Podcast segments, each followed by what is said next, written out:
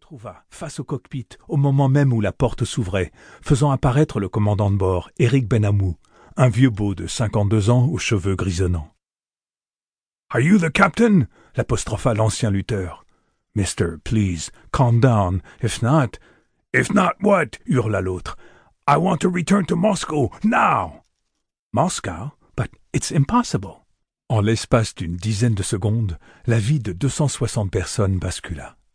Le russe lui balança un violent coup de bouteille au visage, lui brisant la mâchoire en l'envoyant dans les vapes. Puis il s'engouffra dans le cockpit. Le copilote, qui tenait les commandes, leva un visage inquiet vers la brute, tout en cherchant du regard son commandant, qui aurait dû se trouver derrière. À la place, il vit surgir Jean-Pierre, le chef de la cabine économique. De ses grands bras, le steward se saisit du forcené, tandis que Victor se mettait à rugir. Il fracassa la bouteille contre le plafond, éclaboussant l'habitacle d'alcool. Et au moment où le copilote se levait pour aider son collègue, le russe lui taillada la gorge dans un geste de fureur, envoyant son sang gicler sur les instruments de bord. Jean-Pierre, aveuglé par l'effort, réussit à faire basculer Victor en avant, puis s'écrasa sur le manche, débrayant d'un coup le pilotage automatique et poussant les gaz à fond. Ils roulèrent sur l'officier pilote, glissant sur le sang qui giclait de sa carotide. Jean-Pierre tentait de se dégager du russe qui le tirait par la cravate quand le sol sous leurs pieds se mit à basculer. Le copilote, en glissant sur son siège, avait enfoncé ses deux pieds sur les palonniers, actionnant la gouverne arrière. L'avion se mit à plonger brutalement, projetant les deux hommes sur les vitres pressurisées, ainsi que les hôtesses qui se trouvaient derrière, le tout au milieu du sang et de l'odeur féreuse du cognac. Emporté par la vitesse et les hurlements des réacteurs, l'appareil se mit à piquer. Monique avait le visage comprimé contre la vitre, dans une grimace absurde. Elle regardait les nuages se déchirer et les lumières de la Terre venir à eux. Le commandant était groggy. Quant au copilote, il avait déjà les yeux dans un autre monde. Dans la cabine, les masques à oxygène étaient tombés. Des passagers s'écrasaient les uns contre les autres. Des enfants pleuraient.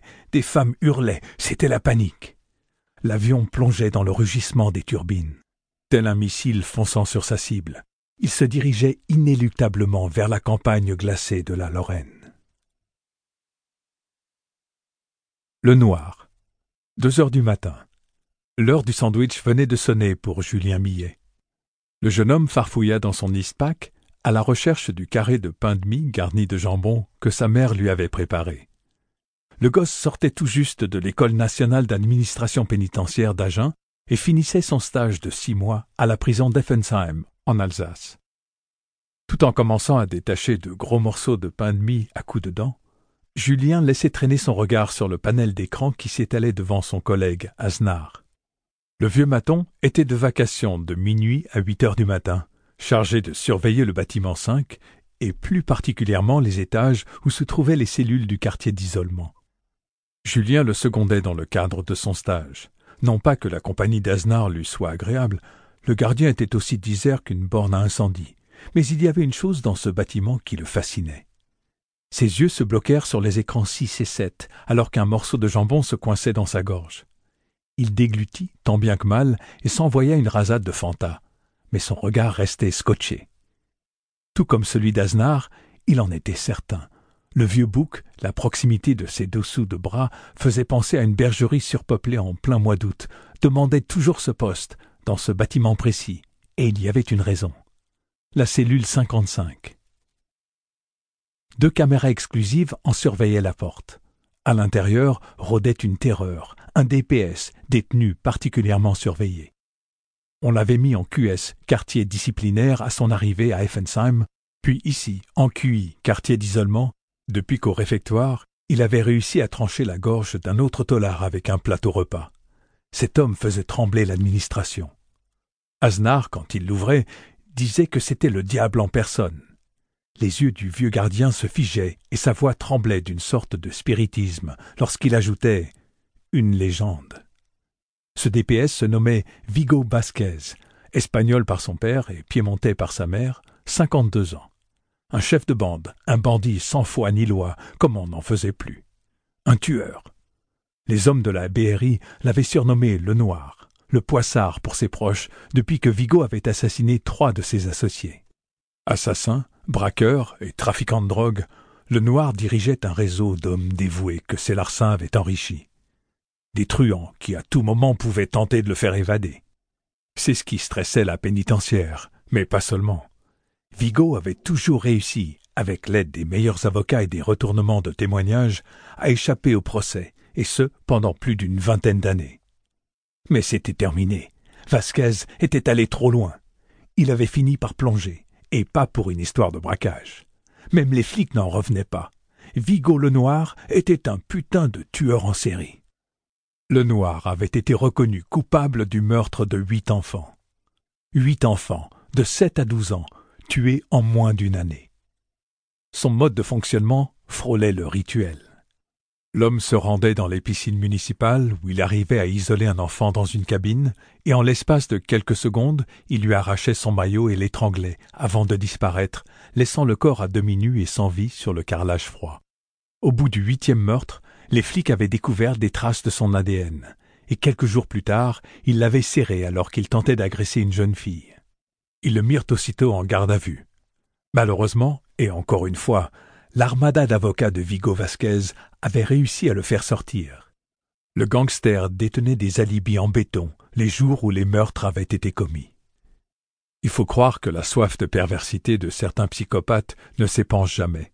À peine sorti de garde à vue, il récidiva les flics découvrirent un garçon d'une dizaine d'années poignardé dans les vestiaires d'un stade. Un mégot de cigarette était collé sous le corps de l'enfant, et sur ce mégot subsistait à nouveau l'ADN de Vasquez. De plus, un témoin affirma avoir vu Vasquez sortir du stade à l'heure où le crime avait eu lieu.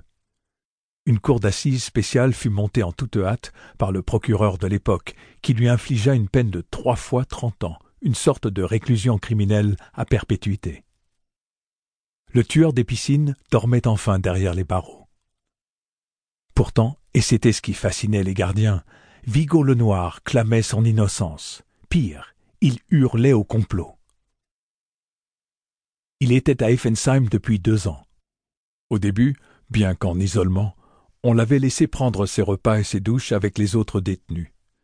Ces gars ne supportaient pas les pointeurs, les violeurs d'enfants, et le noir n'aimait pas qu'on lui en parle. Il les avait prévenus, le premier qui l'emmerderait avec ça, il le tuerait. Mais surtout, il se vengerait des flics et des juges qui l'avaient fait plonger. Sa haine le dévorait, proche de la folie, elle pouvait le mettre hors de lui. Deux gardiens à la langue un peu trop pendue s'étaient fait agresser par cet enragé, ainsi que plusieurs prisonniers. Le dernier, celui qui avait eu la glotte cisaillée par le plateau, était resté sur le carreau. Le noir s'était débrouillé pour finir le travail, arc-bouté sur lui. Il lui avait pratiquement tranché le cou avant qu'une armée de matons ne le neutralise à coups de décharge électrique. À présent, il se trouvait là, derrière la porte de la cellule 55, que l'écran renvoyait dans cette salle de contrôle du bâtiment 5 de la prison d'Effensheim. Certains disaient qu'il ne dormait jamais, qu'il tournait, tel un tigre affamé.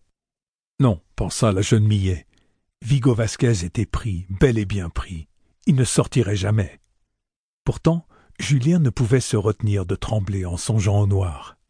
De par sa haine, sa folie, cet homme inspirait la crainte. Il semblait survivre ou quelque chose d'encore plus extrême. Comme s'il n'allait jamais mourir. Il s'était fixé un but, ça se sentait, et malgré les murs, les grilles, les matons, malgré l'indestructible logique, il était capable de s'y tenir. Le jeune stagiaire ne cessait d'y penser. Il se disait qu'il faudrait au moins une guerre pour que le noir puisse avoir un jour la moindre chance de s'évader. Et ce jour était bien capable d'arriver, rien que pour que ce fou, ce monstre, puisse s'évader et aller régler ses comptes ou continuer d'assassiner encore et encore des enfants. Le jeune n'avait plus faim. Il sentit la nuque de son compagnon se secouer, comme parcourue d'un frisson. L'homme était tendu. Le gamin farfouilla dans son sac et en sortit le magazine Choc. Il devait se changer des idées. Il se dit Un de ces quatre, un maton va devenir fou à cause de ce cas-là. C'est à ce moment-là qu'il sentit comme une vibration dans ses plombages. De plus en plus forte, se mettant à faire trembler les vitres, puis les murs de béton. Un bruit de réacteur énorme emplit d'un coup l'espace, l'air poussant jusqu'à l'intérieur de ses poumons. Sans savoir pourquoi, alors que ses organes se liquéfiaient à une vitesse hallucinante.